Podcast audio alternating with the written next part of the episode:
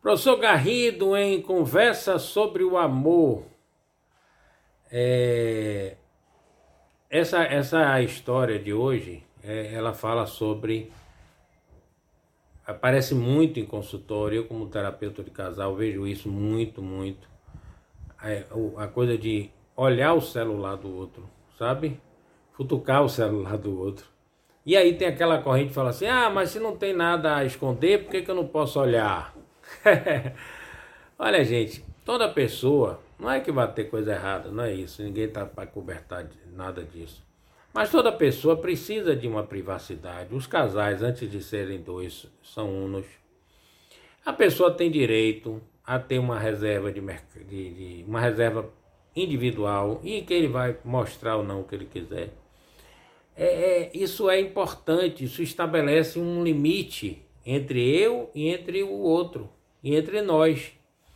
Ainda tem um detalhe muito importante: às vezes eu vou pegar uma mensagem no celular de meu amor e que eu olhei lá meio escondido e que eu vi, fiquei bolado e que de repente não tem nada a ver, porque ali você não está no contexto.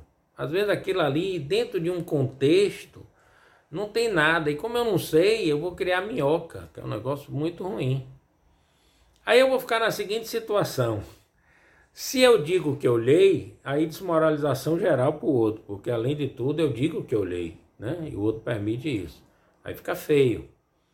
Nem sempre a gente pode dizer que olhou. Se eu digo que não olhei, não, se eu não digo nada porque eu olhei, mas não posso dizer que olhei, aí que é passaporte para o inferno.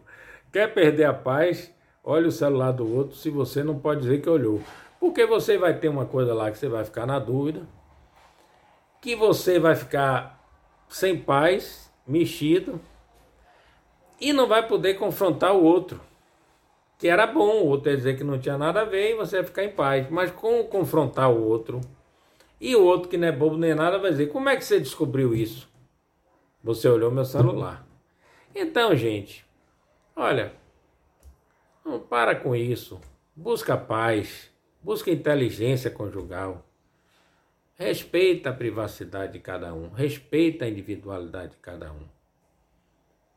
Agora, se eu estou bem com uma pessoa que eu não confio nada, alguma coisa está errada. Ou eu preciso me tratar, porque aquela música né, de Gênero Odin, não se vá, é o ciúme que está nos separando pouco a pouco. Tem essa música de Gênero Odin.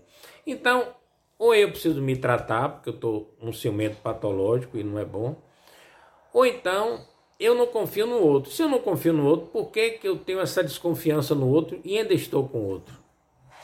Entende, gente? As pessoas têm que. A gente tem que estar com gente que seja confiável, minimamente. Então, minha recomendação: não sou dono da verdade.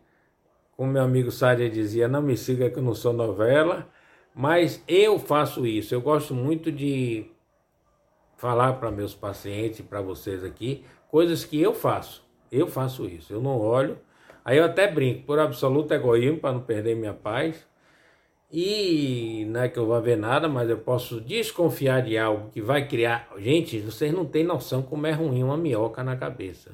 É sofrimento, passaporte para sofrer. Como eu não quero o sofrimento, já basta que a gente está tendo que ter, eu prefiro isso. E é, uma, e é realmente é uma condição de respeito. Respeito ao outro. Respeito o direito da privacidade do outro. Tá? Então fica a dica.